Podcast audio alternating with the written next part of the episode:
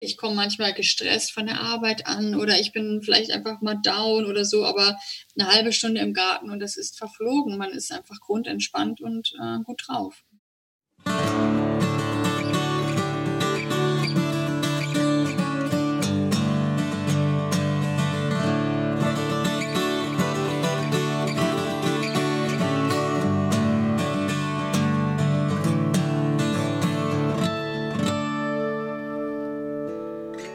Moin zusammen, hier ist wieder Krautnah mit Episode 3. Hallo, wie geht's euch? Hallo, hier ist der Kaspar und der David ist auch hier. Ich grüße euch.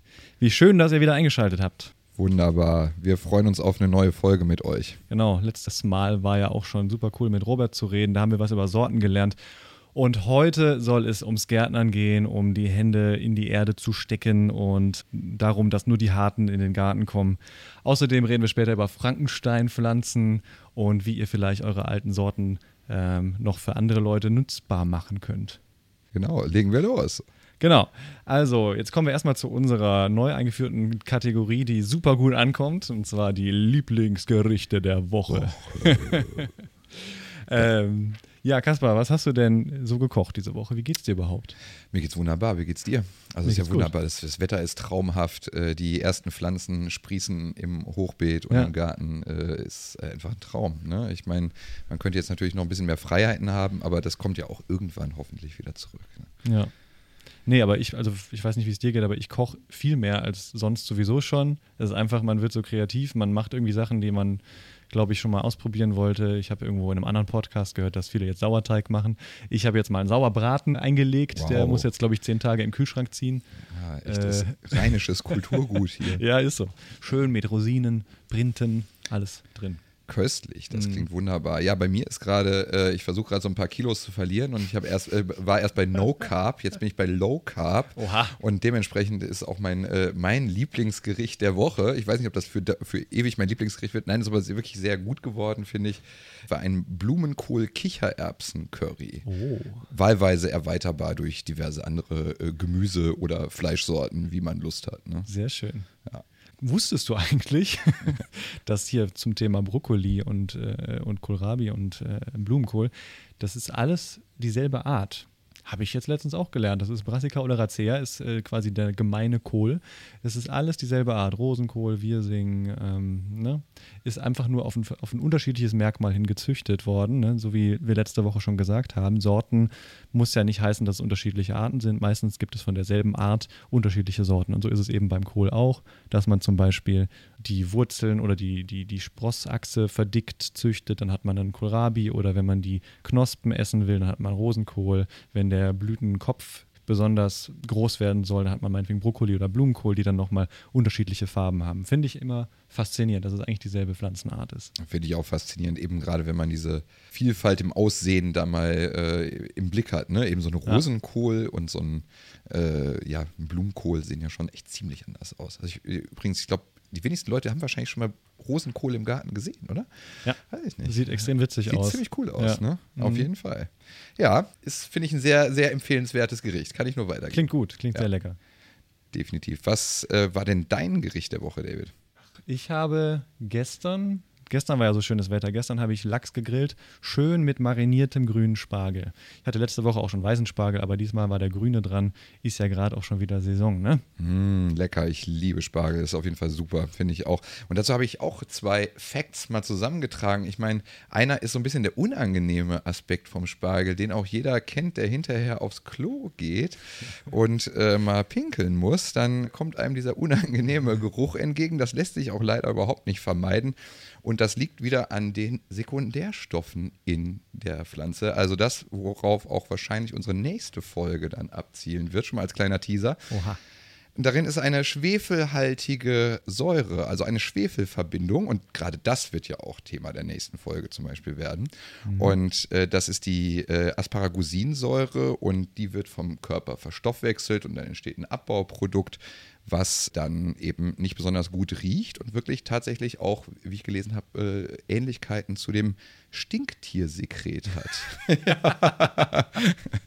also das ist so ein bisschen der, der negative Part, aber wir wollen jetzt ja nicht das Negative äh, voranstellen eigentlich, sondern sagen, Spargel ist wirklich ja was ganz Köstliches und wenn ihr das selber machen wollt, mal selber Spargel anbauen, weil hier geht es ja heute um Gärtnern, ist das auch absolut möglich, aber Spargel ist was ganz Besonderes zum Anbauen. Erstmal, die Zeit wäre jetzt ziemlich gut, ja. äh, zwischen April und äh, Ende Mai kann man Spargel gut pflanzen. Aber erwartet nicht, dass ihr dieses Jahr schon Spargel essen könnt, natürlich. Ne? Das dauert nämlich drei Jahre, bis ihr ernten könnt das erste Mal. Oh no. Insofern braucht ihr ein bisschen Zeit. Aber wenn ihr dann erntet, dann könnt ihr ungefähr zehn Jahre lang daraus Gemüse ernten. Dann sprießt der jedes Jahr von neuem und könnt daraus euren Spargel gewinnen. Also das ist doch eigentlich mal eine super interessante Pflanze. Man muss natürlich langfristig an einem Standort wohnen. Ist vielleicht nicht so für, die, äh, für den Studentenbalkon, wenn man nächstes Jahr wieder woanders wohnt. Aber das heißt, man sät den einmal aus und dann kommt er da jedes Jahr wieder neu. Genau. Schön. Das ist doch praktisch. Man setzt die Pflanze ein und dann äh, wächst die immer wieder sozusagen aus diesem unterirdischen Sprossen heraus. Ja, Wahnsinn. Cool. Ja, ich mag Spargel sehr gerne, auch trotz Asparagusinsäure. Äh, dazu in der nächsten Folge vielleicht mehr. Wir haben von euch wieder sehr viele schöne Fragen bekommen, die auf das neue Thema, also das Thema dieser Folge jetzt hier abzielen. Ich würde sagen, dass wir erst einmal uns das Interview mit Nathalie anhören, was wir im Vorfeld aufgenommen haben. Nathalie von Meine Ernte, die sich sehr gut auskennt mit dem Gärtnern und jeden Tag Feedback bekommt von Leuten, die Gärtnern. Und vielleicht ist das eine gute Einleitung jetzt in das Thema, oder? Ja, viel Spaß damit. Wir sprechen heute mit Nathalie Kirchbaumer. Sie ist leidenschaftliche Köchin, Gärtnerin, aber vor allem auch eine der Geschäftsführerinnen von Meine Ernte. Hallo Nathalie. Hallo, grüß dich. Schön, dass du hier bist. Wir freuen uns sehr. Wir wollen, wie letztes Mal auch, mal mit einer Hörerinnenfrage starten. Und zwar hat uns Martina aus der Schweiz eine Frage geschickt. Und zwar stimmt es, dass man Zucchinis nicht aus eigenem Saatgut ziehen sollte, weil sie dann giftig werden. Kannst du uns was darüber erzählen, Nathalie? Ja, also eine Zeit lang dachte man das, äh, weil es da wohl mal einen Fall gab, wo das aufgetreten ist. Ähm, was wir unseren Gärtnern empfehlen, ist generell diese Gemüsesorten, zum Beispiel Kürbisse oder Zucchini, zu probieren. Und sobald die bitter schmecken, dann sollte man von dem Verzehr wirklich absehen und äh, sollte es nicht essen. Aber ansonsten ähm, kann man wirklich getrost auch aus eigenem äh, Gemüse das Saatgut ziehen, auch bei Kürbissen. Da gibt es keine Schwierigkeiten. Vielen Dank dafür. Super. Wir freuen uns sehr, dass du heute da bist und als Gärtner-Expertin uns mit Rat und Tat zur Seite stehst. Und zwar bist du ja, wie schon erwähnt, Geschäftsführerin von Meine Ernte. Erzähl doch mal, was Meine Ernte ist und was ihr da macht. Ja, wir haben Meine Ernte in Ende 2009 gegründet, äh, meine Freundin Wanda und ich. Und ähm, unser Ziel war es, Stadtmenschen äh, die Möglichkeit zu bieten, sich ein Stück weit selbst zu versorgen. Wir haben beide damals in einer Wohnung in Bonn gewohnt und ähm, haben gesagt, dass wirklich, wenn man sich gesund ernähren möchte, doch wirklich selbst anbauen das äh, Beste und Gesündeste ist, weil man dann einfach weiß, wo die Nahrung herkommt. Und, ähm, aber es ist eben schwierig, wenn man keinen Garten hat oder keine geeignete Fläche. Ja, dann haben wir mit einem Landwirt in der Nähe gesprochen und ähm, haben dann über die Idee gesprochen, eben Mietgärten anzubieten und dann hat er uns eine Fläche zur Verfügung gestellt und äh, bepflanzt und besät. Und so sind wir dann an sechs Städten gestartet und haben an sechs Standorten Gemüsegärten zu mieten für Stadtmenschen angeboten. Ja, und inzwischen ähm, merken wir einfach, dass sich immer mehr Menschen für das Thema interessieren und ähm, so dass wir ähm, wirklich jeden eigentlich ein Stück weit unterstützen möchten, äh, sich selbst zu versorgen oder ein wenig selbst zu versorgen. Deswegen bieten wir inzwischen nicht nur ein sehr umfangreiches Wissen auf unserer Internetseite an, sondern eben auch passende Produkte dazu, damit man eben auf der Fensterbank, auf dem Balkon, auf der Terrasse oder im Garten auch ähm, ja, seine Nahrung anbauen kann. Super cool. Ja, ich meine, äh, Gärtnern ist ja wirklich was äh, Großartiges. Ich tue das auch sehr gerne jetzt, äh, wo ich einen eigenen Garten habe. Das war wirklich großes Glück jetzt für mich, jetzt in der ersten Saison loslegen zu können. Ähm, aber vielleicht kannst du mir, aber auch unseren Hörern ja auch ein paar Tipps geben, was man eigentlich beim Gärtnern beachten sollte. Was sind eigentlich die größten Fehler, die man machen kann und wie kann man die vielleicht einfacherweise vermeiden? Was ist da eure Erfahrung? Also ich glaube, ein, ein Punkt, der ganz, ganz wichtig ist, viele Menschen haben erstmal so ein bisschen Respekt oder ich will nicht sagen Angst davor, aber trauen sich nicht so richtig. Und eigentlich ist so, dass die erste wichtigste Erkenntnis, es kann nicht viel schiefgehen, einfach machen. Einfach Dinge ausprobieren. Wenn es beim ersten Mal nicht so gut gelingt, dann beim, vielleicht beim zweiten Mal oder wenn die Radieschen vielleicht nicht ganz so gut wachsen, dann dafür aber die Erbsen und die Bohnen. Und das ist so ein schönes Glücksgefühl, wenn man seinem eigenen Gemüse beim Wachsen zuschauen kann und sieht, wie wirklich aus einem kleinen Saatkorn eine ganze Mahlzeit heranwächst. Und äh, deswegen wirklich erstmal einfach machen. Und ansonsten ist natürlich auch sehr wichtig, dass man mit dem Wetter gärtnert und dass man einfach schaut, äh, welche Bedürfnisse haben die Pflanzen. Und viele sind jetzt zum Beispiel ähm, kräftig dabei und ziehen ihre Jungpflanzen vor. Das heißt, dass sie zu Hause aus dem Saatgut schon kleine Jungpflanzen gewinnen, die sie dann in den Garten oder in Töpfe raussetzen können. Und man denkt jetzt, oh, wir haben schon Anfang 20 Grad, ich kann meine äh, Pflanzen auch schon raussetzen, aber es kommen im Anfang Mai immer noch mal die Eisheiligen. Da wird es noch mal etwas kälter und das mögen eben bestimmte Kulturen wie Tomaten oder Zucchini oder Gurken nicht so gerne. Die sind, sind nämlich sehr wärmeliebend. Deswegen ist eben das Timing auch so ein bisschen wichtig, dass ich eben schaue, okay, jetzt äh, ist es soweit. Nach den Eisheiligen können eben die Kulturen raus und dann haben sie die besten äh, Voraussetzungen dafür. Super, vielen Dank. Das sind noch schon mal äh, gute Tipps und ich denke auch, das Wichtigste ist einfach loszulegen. Das ist schon mal ein guter Tipp. Einfach probieren. Das ist auch meine Einstellung. Und dann sammelt man ja auch viele Erfahrungen ne? und äh, genau. es kann ja nichts dabei passieren.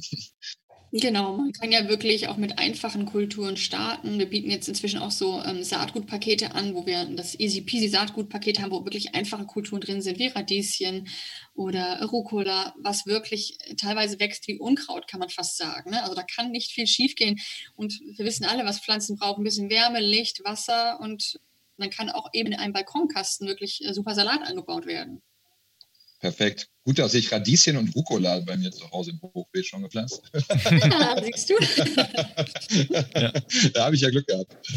Super. Kommen bei mir auch schon raus. Wir haben ja gerade schon drüber geredet, was man so lernt auf dem Feld. Also nicht nur, wie kann man oder was sind so die häufigsten Fehler, wo hat man jetzt vielleicht die Pflanze falsch rum in die Erde gesetzt oder das falsche Saatkorn zum falschen Zeitpunkt benutzt. Was lernt man denn noch so auf dem Feld? Also ich frage mich, wie kriegt man die Leute erstens dazu, aus so einem Bürojob dann vielleicht doch mal rauszugehen und was, was bringt es einem überhaupt auf dem Feld zu arbeiten, außer dass man Wissen über die Pflanzen äh, anreichert?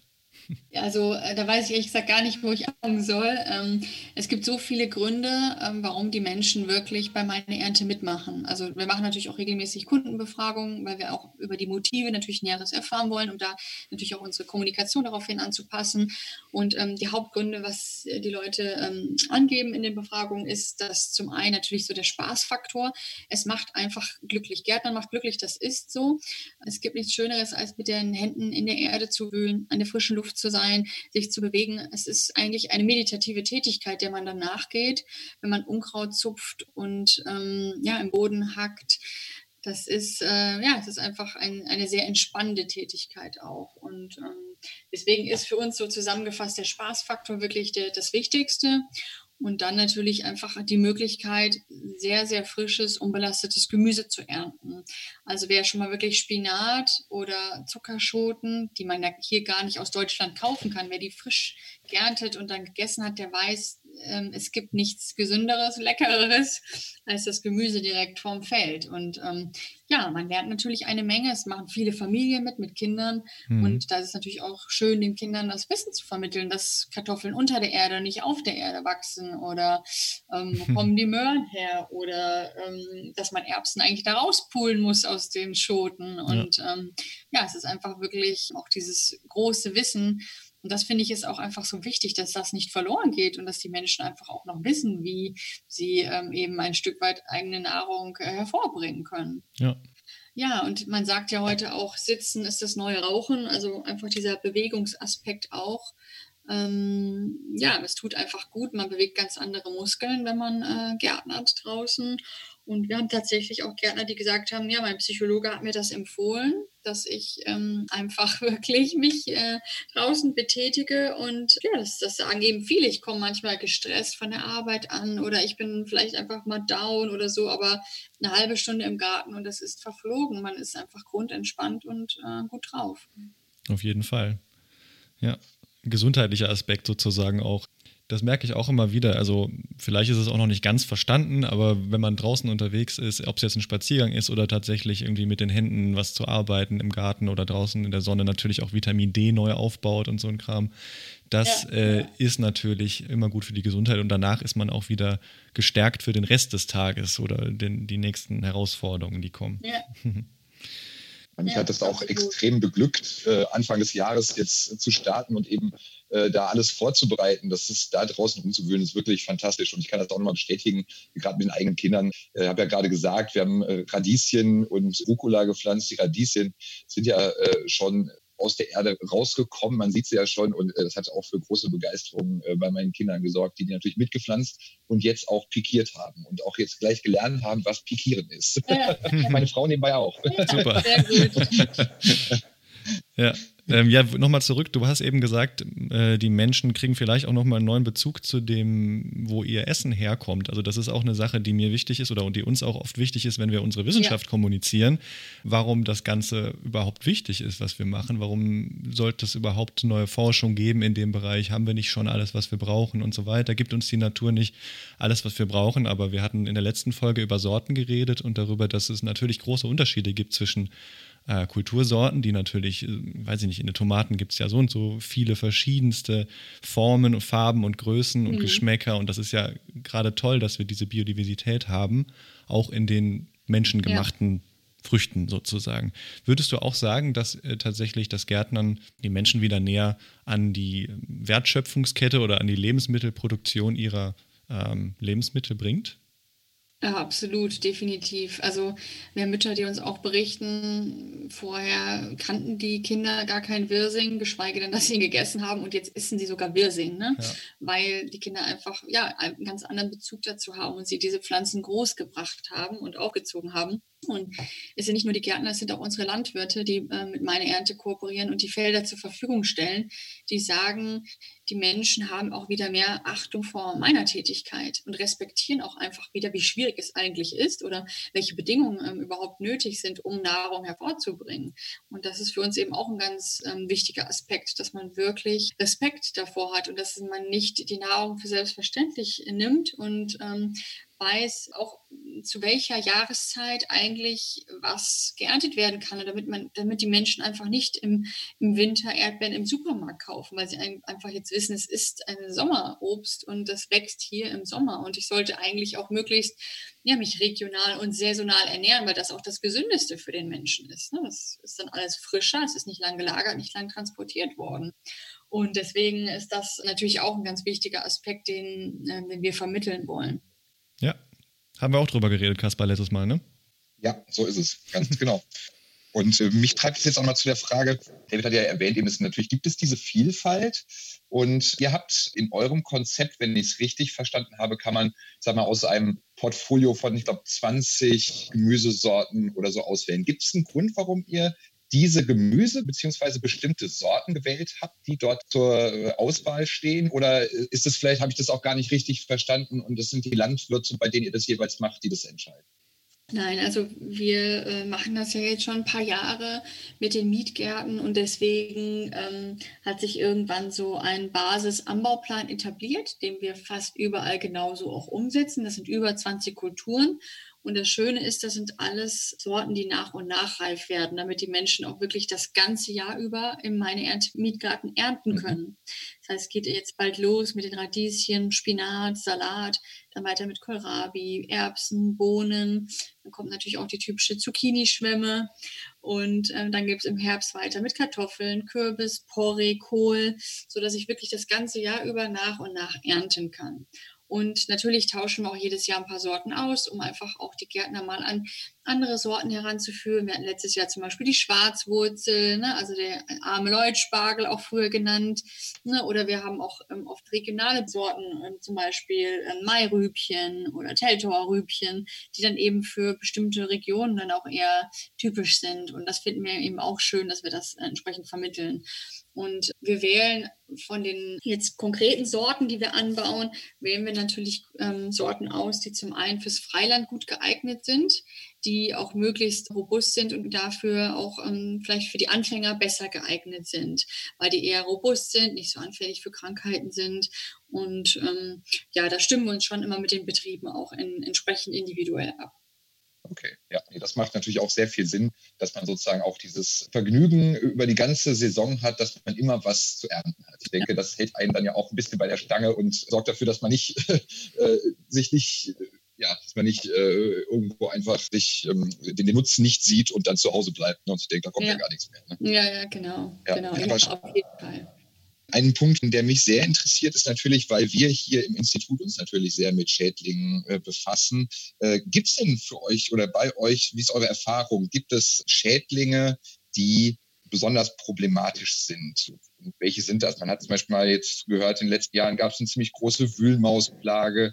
Wer selber mal gegärtnert hat, ist schon mal mit Schnecken in Kontakt gekommen. Was sind da die größten Herausforderungen? Es ist auch regional etwas unterschiedlich und auch immer stark vom Wetter abhängig. Also wenn ich ein sehr trockenes Jahr habe, habe ich typischerweise mit dem Erdfloh mehr Probleme, als wenn es am Anfang viel regnet, weil die Feuchtigkeit mag der Erdfloh nicht. Und deswegen ist es dann einfach auch von, vom Wetter abhängig und ähm, ja, eigentlich treten jedes Jahr verschiedene Schädlinge auf. Das ist so, aber wir geben unseren Gärtnern auch immer Tipps, wie sie eben vorgehen können. Aber natürlich ist der Einsatz von Pestiziden oder ähm, Schädlingsbekämpfungsmitteln untersagt. Aber es gibt eben viel, was man auch im ökologischen Landbau machen kann. Also wir bieten zum Beispiel unseren Gärtnern Netze an, die sie dann auflegen können im Gemüsegarten. Und die haben eine ganz, ganz feine Maschenweite, sodass sie eben auch vor Erdflöhen oder der weißen Fliege schützen. Ja, oder man setzt eben eine Brennnesseljauche an zur Pflanzenstärkung. Aber dadurch, dass wir zum Beispiel jetzt nicht ähm, auf einem Hektar nur Kohlrabi anbauen, haben wir vielleicht nicht ganz so starken Schädlingsbefall, weil wir doch einfach da äh, keine Monokultur haben. Und ja, aber sowas wie der Kartoffelkäfer, der, der, der tritt natürlich jedes Jahr auf, klar. Aber ja, der wird dann eingesammelt und abgesammelt und das ist dann für die Gärtner auch in Ordnung. Ja. Trifft man die Entscheidung dann im Kollektiv sozusagen für das gesamte Feld oder macht das jeder Gärtner auf seiner Parzelle für sich dann sozusagen? Du hast gerade Brennnesseljauche zum Beispiel angesprochen. Ähm, genau, ähm, ja. Das können die Gärtner schon individuell entscheiden, aber es gibt bestimmte Dinge, wie jetzt Netze, was das empfehlen wir schon den meisten, weil es an, an manchen Standorten einfach auch Sinn macht. Oder das Kartoffelkäfer sammeln, das sollte auch wirklich jeder machen. Das versuchen wir schon auch den Gärtnern entsprechend so ähm, nahezulegen. Also wir verschicken ja regelmäßig einen Gärtnerbrief, wo auch genau drin steht, was zu tun ist im Gemüsegarten. Und das verschicken wir jetzt nicht nur an die Mietgärtner, sondern auch an jedermann, der gerne den ähm, abonnieren möchte. Und da steht eben drin, was kann ich jetzt gerade säen und pflanzen noch, weil im Mietgarten gibt es natürlich auch ein Stück, das ist noch frei, das kann ich selbst bepflanzen. Oder was kann ich jetzt gerade ernten oder was kann ich eben gegen die Wühlmaus tun oder gegen Kartoffelkäfer.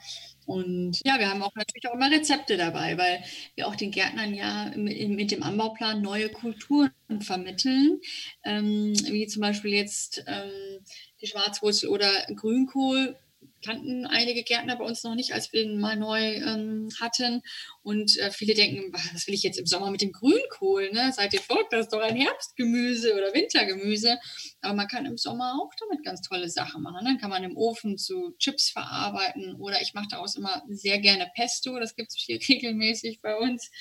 Ähm, und ähm, ja, oder man brät ihn einfach an und macht ihn auf Pasta drauf. Also gibt es wirklich auch leckere Varianten. Und ähm, ja, deswegen ist einfach auch wichtig, den, den Menschen zu vermitteln, was kann ich damit alles machen und was kann ich auch alles essen von der Pflanze, weil viele wissen gar nicht, dass ich zum Beispiel die Radieschenblätter auch wunderbar in eine Suppe tun kann oder in einen Salat tun kann oder dass, dass das Möhrengrün eigentlich sogar viel nahrhafter ist als die Möhre selbst. Ne? Das mit Rezepten ist tatsächlich eine gute Überleitung. Äh, bevor wir dazu kommen, habe ich aber noch zwei Hörerfragen, die ich noch irgendwie einbauen möchte, weil die eben, wir haben wieder viele, viele Fragen bekommen im Vorfeld, weil wir gesagt haben, dass wir eben mit dir und überhaupt über dieses Thema reden werden.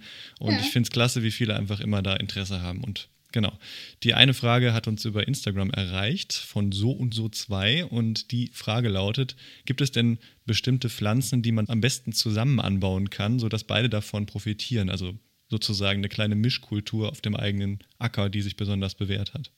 Auf jeden Fall. Ähm, also das versuchen wir natürlich bei uns im Garten auch immer entsprechend umzusetzen, damit äh, ja da die sich einfach gegenseitig begünstigen. Ne? Und wir sprechen auch immer so von äh, gute Nachbarn, schlechte Nachbarn sozusagen. Und zum Beispiel, man sagt immer, dass man Möhren zum Beispiel neben Zwiebeln gut anbauen kann, weil dann die Zwiebelduft die Möhrenfliege vertreibt zum Beispiel. Ne? Und man sollte natürlich auch generell schauen, das ist auch eine, eine wichtige Regel, wie groß wird denn das Gemüse? Weil viele denken, oh, wenn ich das kleine Pflänzchen einsetze, dann äh, kann ich die, kann ich ja direkt daneben das nächste, aber die wird eben auch ähm, 30, 40 Zentimeter groß, die Pflanze. Und das sollte ich natürlich auch beherzigen. Denn äh, wenn die zu eng gepflanzt sind, begünstigt das natürlich auch entsprechend Krankheiten. Ja. Ja, und deswegen guckt man einfach, dass man die Abstände gut einhält und ähm, dass zum Beispiel höhere Gewächse dann auch keinen Schatten auf das Gemüse wirft. Und ähm, man kann zum Beispiel auch ähm, ja, den Platz auch vielseitig nutzen, ne? dass ich zum Beispiel ähm, zwischen die Kartoffeldämme auch noch eine Reihe Salat oder eine Reihe Radieschen aussähe, weil bis die Kartoffeln erntereif sind, habe ich die Radieschen ja locker schon weggeerntet. Mhm. Ne? Und ähm, ja. dass ich da entsprechend auch jede Lücke gut ausnutzen kann. Ja und auch diese schützende Funktion der Zwiebelgewächse, die du eben schon angesprochen hast, das ist äh, auch was sehr Interessantes, wo wir natürlich auch wahrscheinlich in der nächsten Folge drüber, mit einem Experten drüber reden werden, ähm, warum eben gerade die Inhaltsstoffe von Zwiebel, Knoblauch etc. so vorteilhaft sind für Kartoffeln, Erdbeeren und alles, was drumherum wächst. Das ist sehr, ja. sehr interessant auch für uns, weil es eben um die Inhaltsstoffe geht. Genau. Und Teil unserer Forschung nebenbei. Ne? Genau. Also Stoffe, die von Pflanzen sezerniert werden und zum Beispiel äh, unkrauthemmende Wirkung haben. Das ist äh, natürlich ein sehr spannendes Feld. Und da gibt es natürlich viele, viele Kombinationen, die, die denkbar sind. Ne? Das ist auf jeden Fall sehr spannend. Oder Pflanzen können wir vielleicht im Nachgang auch drüber reden, die zum Beispiel ähm, bestimmte ähm, Erreger stärker anziehen als andere und ja. dass man die sozusagen als so eine kleine Falle nutzen kann. Ja, absolut. ja. Sehr, sehr cool. Genau, dann noch eine letzte Frage, bevor wir zu dem Lieblingsgericht kommen. Ähm, jetzt ist quasi Ende der Saison, irgendwann im Oktober, November und das Beet ist irgendwann leer geerntet. Was passiert dann? Also werden die Felder dann einfach sozusagen platt gemacht und so gelassen oder wird nochmal eine Gründüngung gemacht? Was macht der Landwirt dann in der Regel bei euch? Mhm. Also da die äh, Saison Ende Oktober, Anfang November meistens endet, ist es für eine Gründüngung leider meist zu spät. Ähm, aber was wir immer machen, ist, dass wir natürlich den Kompost einarbeiten in den Boden. Das heißt, die Pflanzenreste, die bleiben eben direkt äh, auf der Fläche liegen und die werden dann durch den Landwirt eingearbeitet. Damit werden praktisch auch die Nährstoffe wieder zurück in den Boden geführt und das ist eben für uns auch der optimale Kreislauf. Ja, und ansonsten passiert wirklich über den Winter nicht viel mit dem Boden. Das ist ja auch gut, wenn er ruht. Und wir bringen dann eben im Frühjahr noch ähm, eine Düngung ein. Das ist meistens in Form von Mist zum Beispiel, was der Landwirt dann einarbeitet. Ähm, ja, genau. Super cool. Da haben wir doch schon eine ganze Menge gelernt.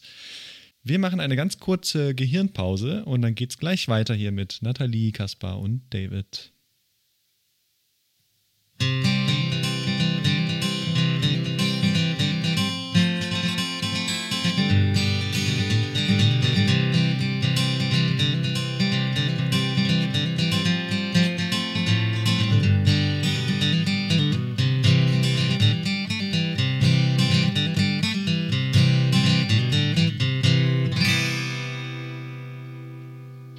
Vielen Dank, Nathalie, für das schöne Gespräch. Nochmal kurz, du hast eben schon gesagt, dass ihr auch Rezepte anbietet auf eurer Seite oder in euren Kanälen.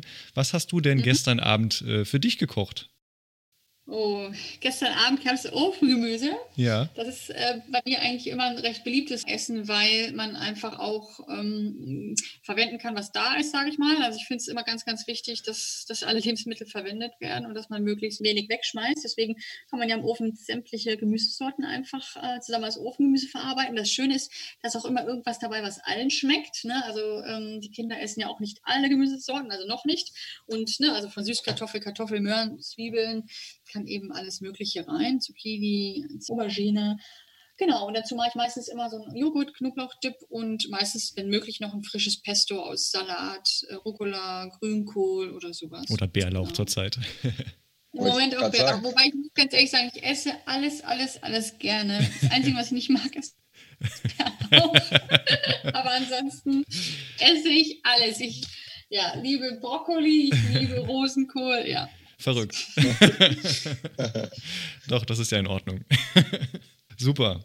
Da bleibt es mir eigentlich nur noch übrig, äh, nochmal Fettwerbung zu machen für meine Ernte. Schaut mal auf der Webseite vorbei, auf allen sozialen Medien. Wo kann man noch zu euch finden? Bei YouTube. Schaut euch an, was die Jungs und Mädels machen. Das ist echt super und vermittelt eben genau das, was wir jetzt gerade brauchen. Und zwar so ein bisschen wieder den Bezug zur Realität, wo unsere Lebensmittel, unsere Nahrung eigentlich herkommt und wie anstrengend es auch sein kann, die anzubauen, die am Leben zu halten und nachher auch abzuernten. Also vielen Dank nochmal an Nathalie für das wunderbare Gespräch.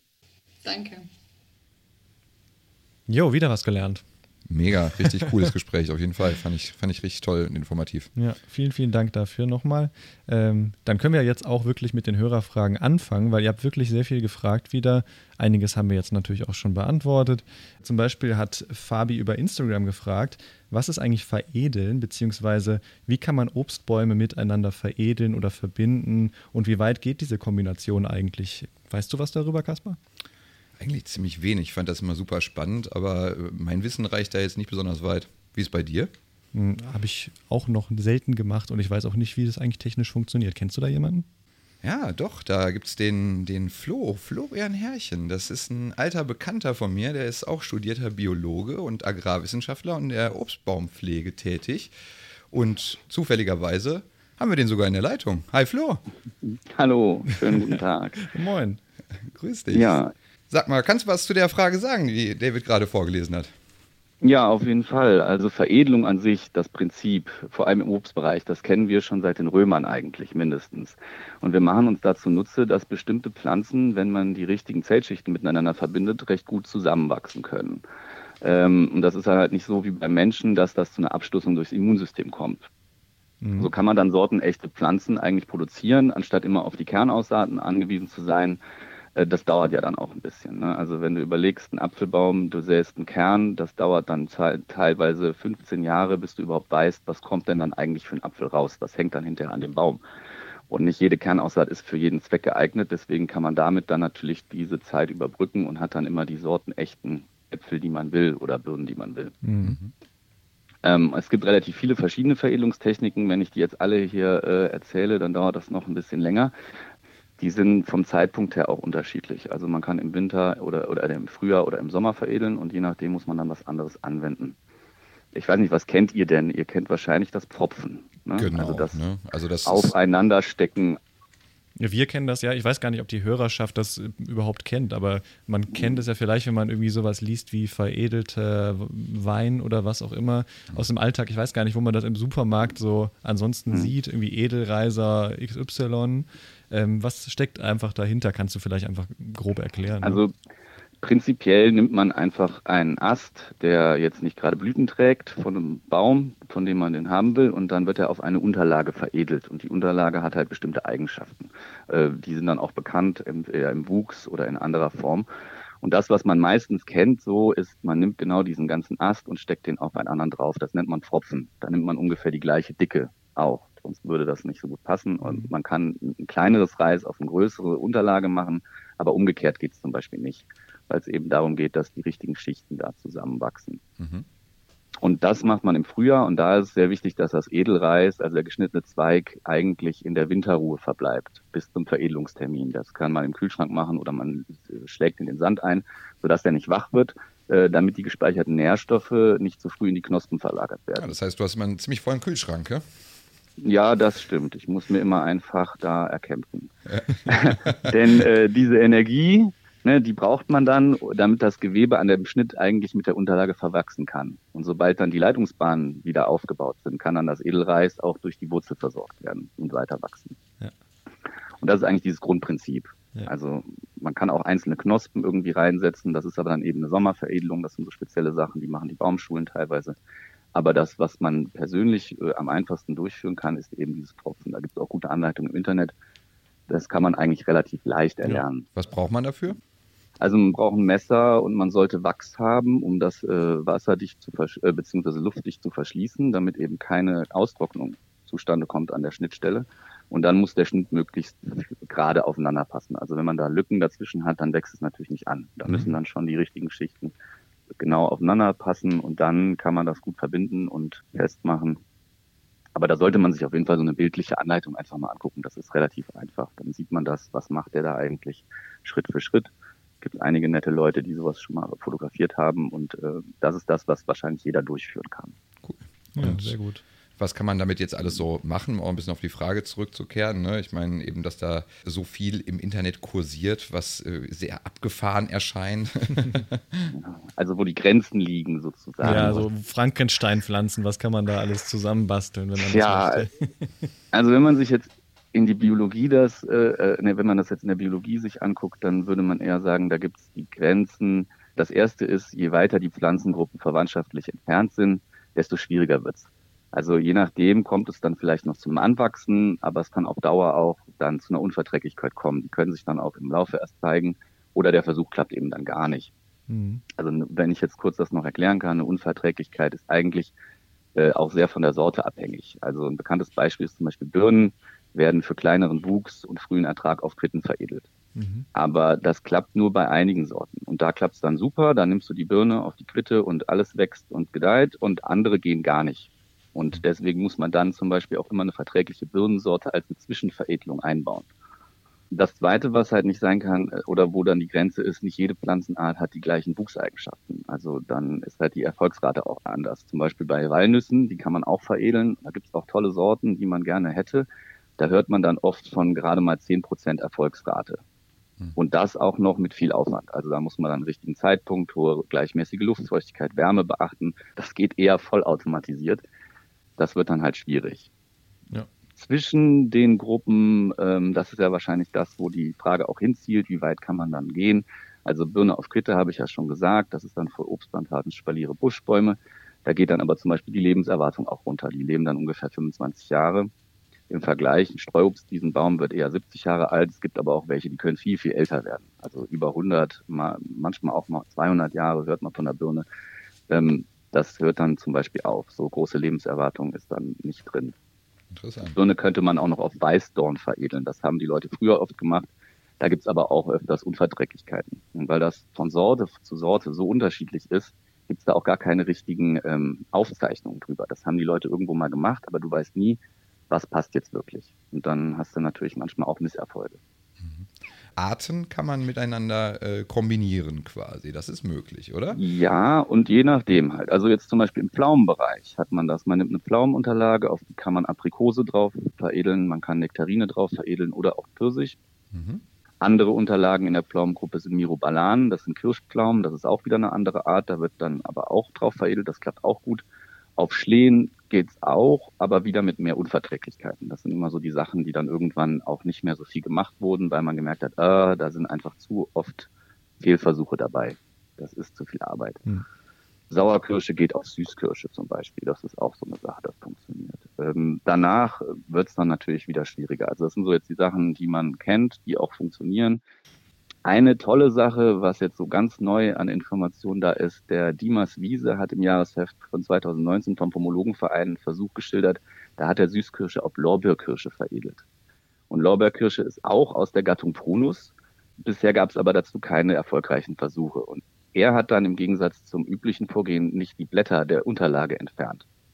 Und dann hat er hinterher noch auf Unverträglichkeit geprüft. Also er hat die Veredelungsstelle aufgeschnitten und mit Jod gefärbt und hat auf Stärke getestet. Und da konnte man durch das Jod dann richtig schön sehen, dass es wirklich keinen Nährstoffaustausch in die Richtung gab. In der Verwachsungsstelle hat sich da was gestaut, also eine Unverträglichkeit. Mhm. Äh, die Kirschen sind aber trotzdem gewachsen. Die Süßkirschen haben sogar Früchte getragen. Es gibt da schöne Fotos von. Wahrscheinlich sind die Pflanzen nicht abgestorben, weil er eben unten die Blätter belassen hat, sodass mhm. die Unterlage trotzdem noch versorgt werden konnte. Wie lang das jetzt dann hält, also ob das von Dauer ist oder ob das tendenziell nach einigen Jahren dann irgendwann wieder eingeht, das weiß man halt noch nicht. Aber man sieht, es kann funktionieren. Verrückt. Also es gibt Sachen, wo man denkt, ach, das kann gar nicht sein und dann ist das aber doch innerhalb der Gattung noch, noch in Ordnung. Zwischen Gattungen wird es dann wieder schwieriger, würde ich sagen. Echt ein ähm, super spannendes Thema, Flo. Mhm. Was mich noch so ein bisschen bewegt, gibt es eigentlich Leute, die das irgendwie ablehnen, die, die sagen, ihr macht doch Chimären oder so? Also davon habe ich so noch nicht gehört. Das ist ja erstens mal eine Kultursache. Also alle Obstbäume sind ja nicht aus der Natur. Die wachsen so nicht in der Natur. Die gehen auch relativ schnell ein, wenn man die nicht pflegt. Das ist eine Kulturfolgeart. Die haben wir im Endeffekt gezüchtet. Dann, also in der Pflaumengruppe zum Beispiel gibt es ja auch Kreuzungen zwischen den Arten. Also da ist man ja sowieso nicht ganz äh, so eingeschränkt. Aber also Chimäre, das sehe ich als was anderes. Und ähm, ja, es gibt Leute, die sagen zum Beispiel, wurzelechter Baum ist besser, weil der mehr aushält. Also ein, ein wurzelechter Baum kann eher, äh, wird natürlich auch viel, viel größer dann in dem Sinne, weil die Unterlage nicht bedingt, sondern eben dann das nur davon abhängt, wie stark die Sorte wächst. Ja. Und wenn man jetzt den auf der Obstwiese stehen hat, dann kann es gut sein, dass er gegen die eine oder andere Krankheit vielleicht sogar toleranter ist mhm. oder, oder nicht kriegt. Das ist aber dann wieder genau sortenabhängig. Und äh, es gibt einige Leute, die sagen, ich pflanze meinen veredelten Baum zu tief, was man gar nicht machen soll. Denn dann kriegt die, äh, wenn man die Veredelungsstelle in den Boden tut, also in den Boden pflanzt, dann hat man oben drüber auch wieder Wurzelausschläge und dann hat man plötzlich einen wurzelechten Baum. Und der wird dann natürlich aber auch wieder viel größer. Sehr gut. Noch ein praktischer Hinweis für alle, die äh, solche Bäume bei sich im Garten haben oder äh, gedenken, dann bald zu pflanzen. Ja. Super. Ich glaube, das hat schon mal einen richtig tiefen Einblick gegeben in das, was, das, was man alles machen kann. Ja. Ähm, prima. Vielen, vielen Dank. Ja, Flo, ich habe gehört äh, und im Internet auch gesehen, es gibt zum Beispiel diesen Tree of Forty Fruit von äh, Sam van Aken, heißt er, glaube ich, so ein Professor und Künstler aus den USA. Und Forty Fruit, hat der wirklich jetzt 40 verschiedene Sorten sozusagen aufeinander veredelt? Ich habe gelesen, da ist alles Mögliche dabei: Mandel, Aprikose, Kirsche. Wie ist das mit solchen Mehrfruchtbäumen? Was kann man da machen? Ja, also das sind tatsächlich diese Mehrsortenbäume, wo natürlich auch dann das Interesse groß dran ist. Also da wird immer wieder von erzählt, Bäume, auf denen mehrere Sorten oder gar Arten aufveredelt sind, die dann über das Jahr auch vielleicht mehr vertragen, beziehungsweise unterschiedliche Blütenfarben zeigen. Und wie ich ja eben gesagt habe, zum Beispiel äh, Pflaume, Mirabelle, Pfirsich, Nektarine, Aprikose, das wäre ja alles auf einer Pflaumenunterlage machbar und das kann man schon machen. Das ist äh, sehr interessant. Das ist auf jeden Fall was, was großen Arbeitsaufwand macht. Das darf man nicht vergessen. Und was dann noch dazu kommt, ist, jede Sorte oder auch jede Art wächst natürlich unterschiedlich. Also die Wuchseigenschaften, der Längenzuwachs etc. pp, die Verzweigungen sind bei jeder Sorte anders. Das heißt, der Pflegeschnitt wird immer komplizierter, je mehr Sorten du auf einem Baum hast. Wenn du dann nicht da hinterher bist, dann kriegst du das nicht ausgeglichen oder eine Sorte dominiert oder ein Ast bricht mal ab, dann fehlt dir wieder eine Sorte.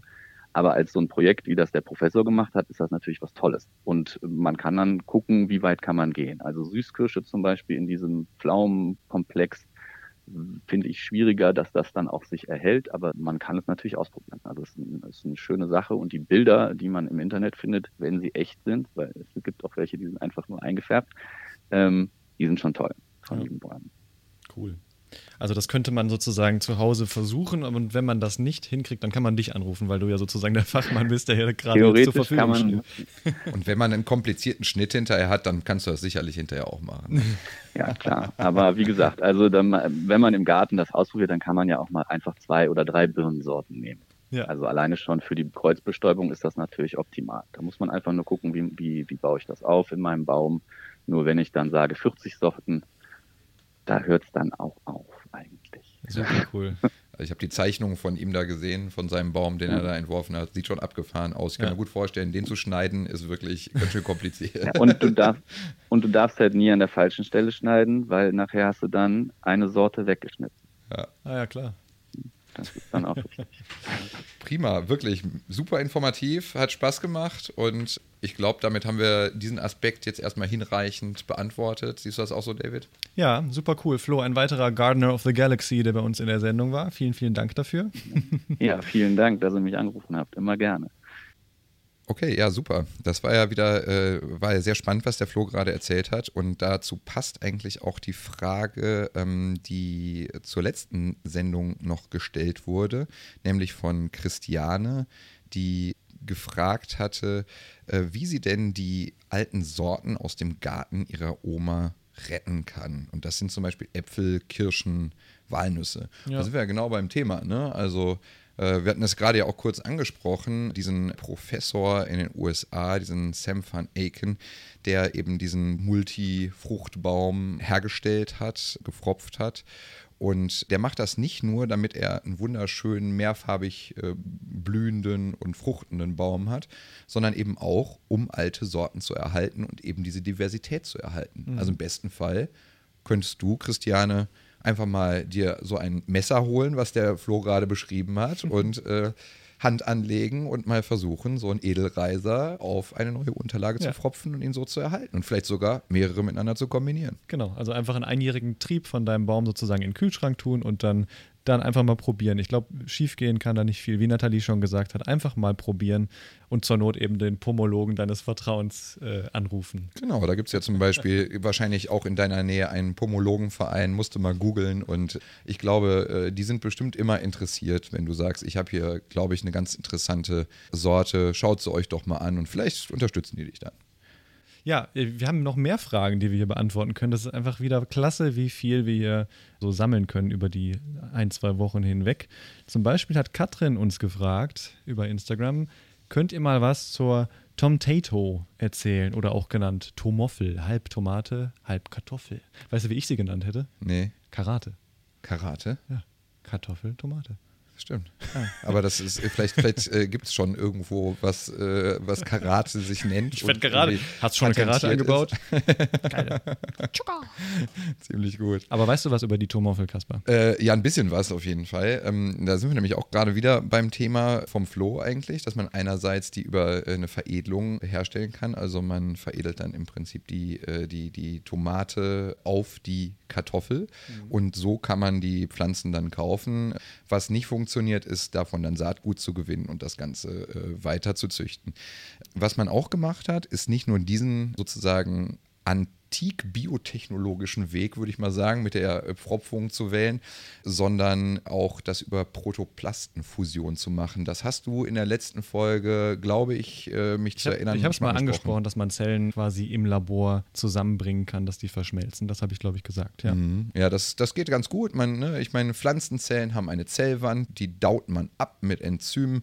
Dann kann man diese Zellen äh, der beiden Kreuzungspartner miteinander verschmelzen lassen. Und was dann ganz interessant ist, dass meistens auch eben das Erdgut miteinander verschmilzt und sich verdoppelt und da ganz besondere Effekte auch oft zu erzielen sind. Also so kann das funktionieren. Klingt ganz einfach, äh, ist vielleicht nicht ganz so einfach in der Handhabung, aber funktioniert sehr gut und ist etabliert. Und so kann man eben auch, und so hat man eben auch die Tomtato, Tromoffel, äh, Karate. Karate hergestellt. Ganz spannende Ja. Sache. ja, sehr schön.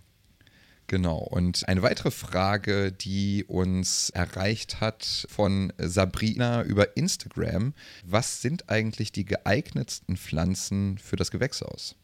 Ja, da kann man eigentlich sagen, alles, was Wärme liebt und nicht so gerne im Wind steht, äh, vielleicht unserem deutschen Klima nicht so ganz gewachsen ist, fühlt sich im Gewächshaus wohl. Ne? Also exotische Pflanzen wie Auberginen sowieso, ähm, aber auch Gurken, Tomaten vor allem. Tomaten sind ja auch wind- und regenempfindlich, mögen es gerne warm. Die sind besonders gut fürs Gewächshaus. Aber generell kann man natürlich sagen, dass so ein Gewächshaus immer eine gute Strategie ist, um möglichst früh mit der Gemüseanzucht zu starten, weil eben alles, was man vielleicht im März oder April normalerweise aussehen würde, kann man schon im Februar im Gewächshaus starten, da eben das Klima dort immer ein bisschen günstiger und ein bisschen wärmer ist. Ne?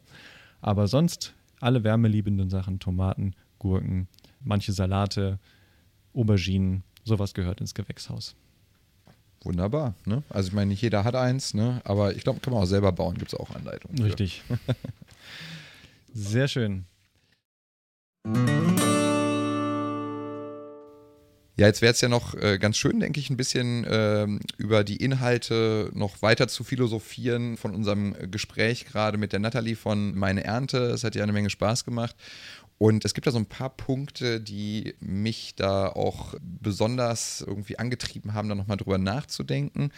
Und zwar, was ich äh, persönlich enorm spannend finde, ist äh, die Kombination aus verschiedenen Pflanzen. Wenn ich verschiedene Pflanzen kombiniere, dass ich da Effekte erzielen kann. Oder umgekehrt, dass ich bestimmte Pflanzen nicht miteinander kombinieren sollte, wenn ich sie anpflanze. Das finde ich Du ein meinst super spannendes nebeneinander Thema. angebaut sozusagen. Genau, Ja. zum Beispiel, genau. Und das, das zum Beispiel finde ich ein ganz äh, schönes Beispiel, eben dieser, dieser China-Kohl zum Beispiel, der besonders attraktiv ist für Kohlfliegen. Das heißt, wenn ich andere Kohlsorten anpflanze und einen China-Kohl daneben setze, dann äh, kann es passieren, oder es ist die Hoffnung und es tritt auch häufig ein, dass die, diese Kohlfliegen sich gerne auf den China-Kohl setzen und nicht auf den anderen Kohl und ich so den anderen Kohl, den ich anbaue, dadurch schützen kann. Es gibt natürlich auch noch andere äh, Hausmittelchen, man kann das Mulchen oder Asche dazufügen, um jetzt einen unangenehmen Geruch zu verbreiten und Ja. solche Schädlinge zu vertreiben. Aber das ist zum Beispiel eine sehr schöne gartenbauliche Maßnahme. Äh, wenn man die einplant, kann das was bringen. Ne? Biologische Schädlingsbekämpfung schon fast oder Schädlingsverwirrung. Absolut, absolut, genau. Und das würde dann eine Pull-Technologie sein, wie man sagen würde. Es gibt sozusagen diese Push-Pull-Technologien, sind was ganz Spannendes in der biologischen Schädlingsbekämpfung. Zum Beispiel bei Getreide wird das gemacht. Da pflanzt man zum Beispiel eine Pflanze wie Desmodium zwischen, in, in rein zwischen das äh, Getreide und die Pflanze, die ist unattraktiv für äh, bestimmte Schädlinge und die werden deswegen äh, aus dem Feld vertrieben und um das Feld herum pflanzt man dann ein anderes Gras, das wiederum sehr attraktiv ist für diese Schädlinge, sodass sie dann da ihre Eier legen. Dann vertreibt man sie aus dem, was man sozusagen anbauen und gewinnen will, an eine andere Stelle, wo sie sich dann sehr wohlfühlen. Und das ist eine ganz schlaue Strategie, ohne irgendwelche Insektizide, um ja eben Schädlinge zu bekämpfen. Ne? Also Ja. das finde ich, finde ich sehr, sehr, sehr, sehr spannend Super gut. definitiv. Und ähm, da gibt es dann auch noch ganz andere Eigenschaften auch von Pflanzen, wie zum Beispiel auch äh, was, was äh, auch Teil unserer Forschung hier ist. Ganz spannend ist, es gibt Pflanzen, die eben über ihre Wurzeln auch bestimmte Stoffe sezernieren, abgeben in die Umgebung, in, in den Boden und dadurch beeinflussen, was um sie herum passiert. Das kann also bedeuten, dass das zum Beispiel bestimmte Pilze im Boden abhält, abtötet oder bestimmte nützliche Mikroorganismen anzieht.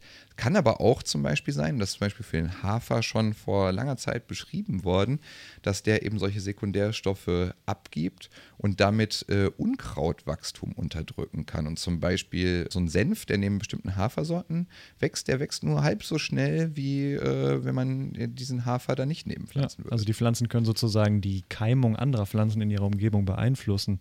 Und das Ganze fällt auch unter dem schlauen Begriff Allelopathie, den ich natürlich jetzt sofort in die Shownotes packe, damit ihr das nochmal nachlesen könnt. Genau, das ist äh, echt wirklich eine spannende Sache. Und so kann man eigentlich über solche ähm, intelligenten Kombinationen dann auch verhindern oder, naja, zumindest minimieren äh, oder die, die Ertragsverluste minimieren, die äh, durch Schädlinge dann eben auftreten können. Ne? Ja. Das ist ganz spannend und das ist natürlich jetzt eben die Kombination verschiedener Pflanzen, aber es gibt natürlich auch andere, ich sag mal, Kulturmaßnahmen, die man anwenden kann. Jeder, der mal ein Kartoffelfeld gesehen hat, kennt das ja auch, dass Kartoffeln nicht wie andere Pflanzen einfach so da wachsen, sondern dass man meistens noch so Häufchen macht, ne? dass die gehäufelt werden. Ja, vielleicht habt ihr das mal auf dem Feld gesehen, aber bei der Kartoffel ist es ja besonders, ja, riskant eigentlich, dass der oberirdische Teil nicht genießbar ist und die, die Knollen, die wir konsumieren, halt eben schon.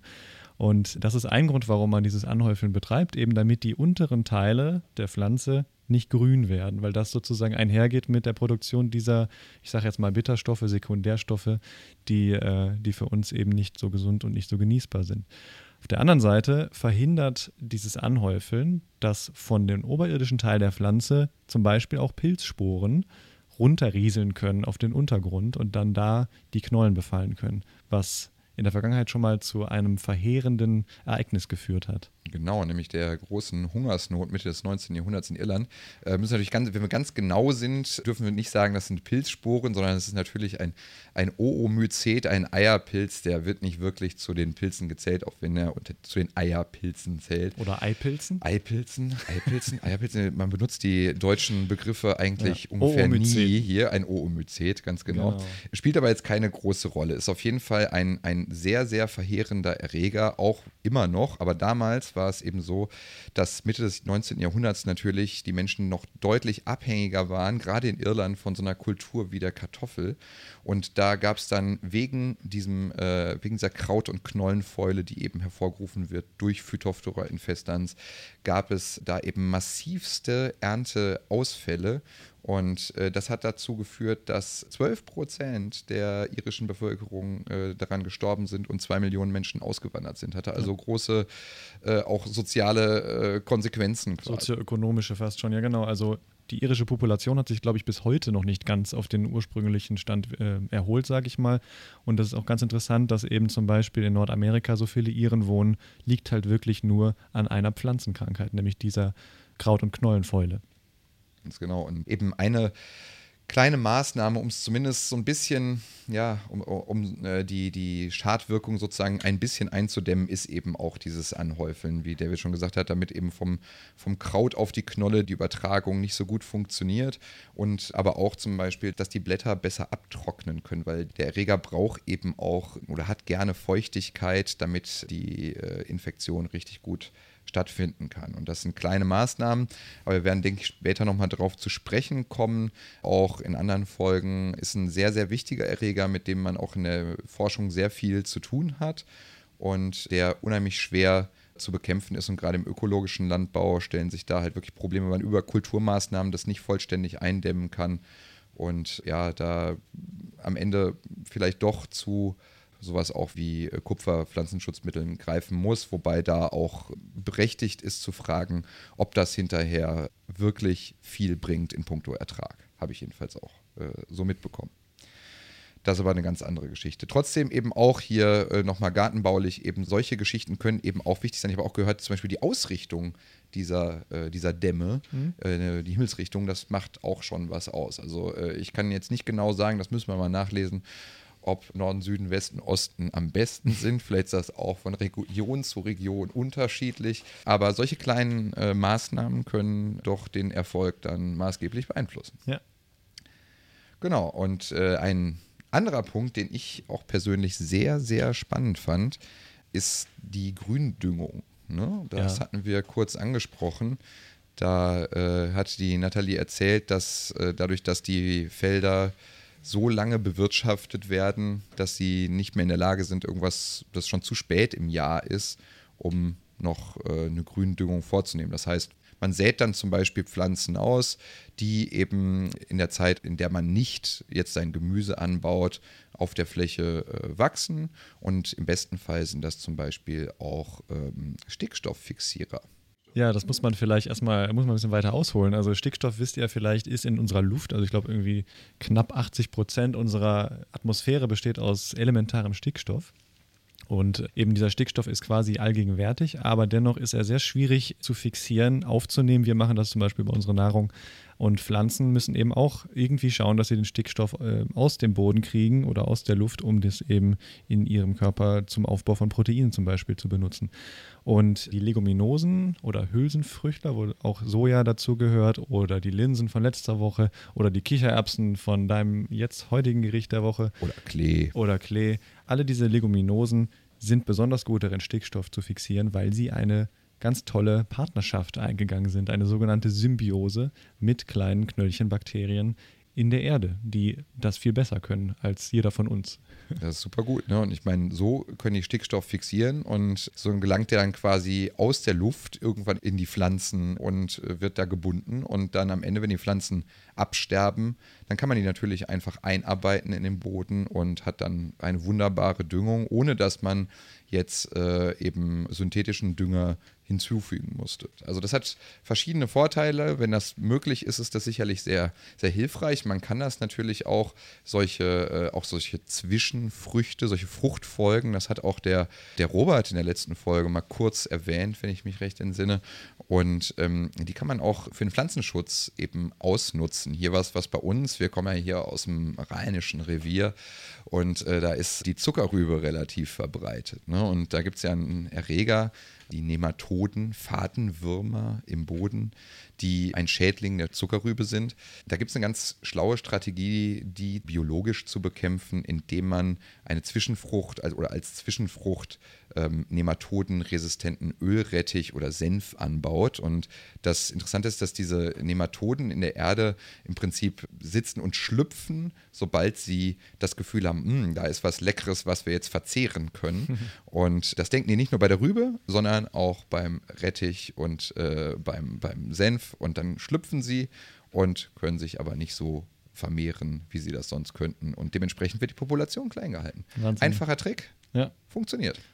Also so kann sozusagen durch Anziehung und Abstoßung und sowas auch tatsächlich komplett ohne synthetische Chemikalien so ein bisschen die Landwirtschaft betrieben werden. Zumindest wären das Modelle, die wir in Zukunft genauso in die, ins Auge fassen, wie die ganzen molekularbiologischen Techniken, die wir sowieso anwenden, um Pflanzen fitter zu machen. Also ich glaube, wie schon erwähnt, eine Kombination aus allen Werkzeugen, die wir so haben, wird wahrscheinlich am Ende das Beste für unsere Landwirtschaft sein. Du wolltest noch was sagen. Ja, genau. Eine Sache, die äh, finde ich auch noch so ein bisschen die, die Kombination aus dieser und der letzten Folge darstellt, ist auch noch was ganz Spannendes, was gerade gemacht wird und bei dem ihr auch alle mitmachen könnt. Also letztes Mal ging es natürlich um verschiedene Sorten, um Vielfalt. Dieses Mal geht es ums Gärtnern und wir unser Hauptbaby, an dem wir forschen, ist die Sojabohne. Und alles drei zusammen macht äh, sozusagen oder führt uns zu diesem Soja-Experiment der 1000 Gärten, was schon ähm, seit einer Weile und auch immer noch in Deutschland stattfindet, bei dem ihr auch äh, herzlich eingeladen seid, mitzumachen. Das machen nicht wir, das machen Kollegen von uns gemeinsam äh, mit einem Unternehmen, was auch äh, Tofu produziert. Und da geht es darum, herauszufinden, welche Sojabohnen eigentlich in Deutschland besonders gut wachsen. Weil Sojabohne ist ja eine sehr attraktive Pflanze ja. und hat einen sehr hohen Proteingehalt und lässt sich eben wunderbar auch zu Tofu verarbeiten. Ja. Und man hat sehr wenig Erfahrung im Anbau damit und man kennt eben noch nicht die besten Sorten dafür. Ja. Und man muss einfach mal sagen, im Moment als deutsche Nation, wir verbrauchen unglaublich viel Soja, gerade als Tierfuttermittel. Und im Moment wird sie immer aus Brasilien und anderen Ländern in Südamerika, Nordamerika ein geflogen, geschifft, importiert und das muss ja nicht sein. Also von daher helft uns dabei, die Soja vielleicht dann doch zu einer regionalen Sorte zu machen oder zu einer regionalen Kultur, indem ihr eben mitmacht bei diesem 1000 Gärten-Experiment. Gebt das einfach mal bei Google ein. Genau, dann äh, könnt ihr einfach so ein, ein, kleines bisschen Platz bei euch im Garten freimachen, äh, würdet da ein paar Sojabohnen anbauen, dokumentiert so ein bisschen den Ertrag, wie die gewachsen sind und da gibt es natürlich die entsprechenden Anleitungen und genau. Hilfestellungen und damit äh, kann jeder dazu beitragen, dass vielleicht sowas hier etabliert und wir vielleicht auch darüber irgendwie mehr Eiweiß, pflanzliches Eiweiß produzieren können und vielleicht auch direkt selber nutzen und eigentlich vielleicht gar nicht am besten verfüttern, sondern direkt selber essen. Ja, das genau. würde schon viele Probleme lösen, wenn wir ab und zu mal auf unser, auch wenn es sehr lecker ist, muss ich selber sagen, natürlich ein gutes Steak ab und zu, aber äh, vielleicht mal drauf zu verzichten, stattdessen mal ein Tofu essen, ist ja. ein guter, guter Ansatz, um äh, äh, um was äh, dafür zu tun, dass unsere ja. Welt auch in Zukunft noch lebenswert ist. Ne? Ja, so ein gutes Steak wird auch eigentlich nur gut, wenn man es wirklich einmal die Woche, einmal im Monat oder so genießt. Das ist so. Finde ich. Das sehe ich auch so. Aber wir wollen hier ja keine Meinungsbildung betreiben, sondern nur euch Anreiz geben, selber nachzudenken. Ich habe gerade sehr, sehr viel gelernt. Ich hoffe, ihr habt auch viel gelernt. Wir danken euch fürs Zuhören. Also, das war mal wieder eine Folge von Krautnah mit Kaspar. Und David. Hat großen Spaß gemacht. Alles Gute. Bis baldo. Bis bald. Jetzt muss ich nur den Knopf finden.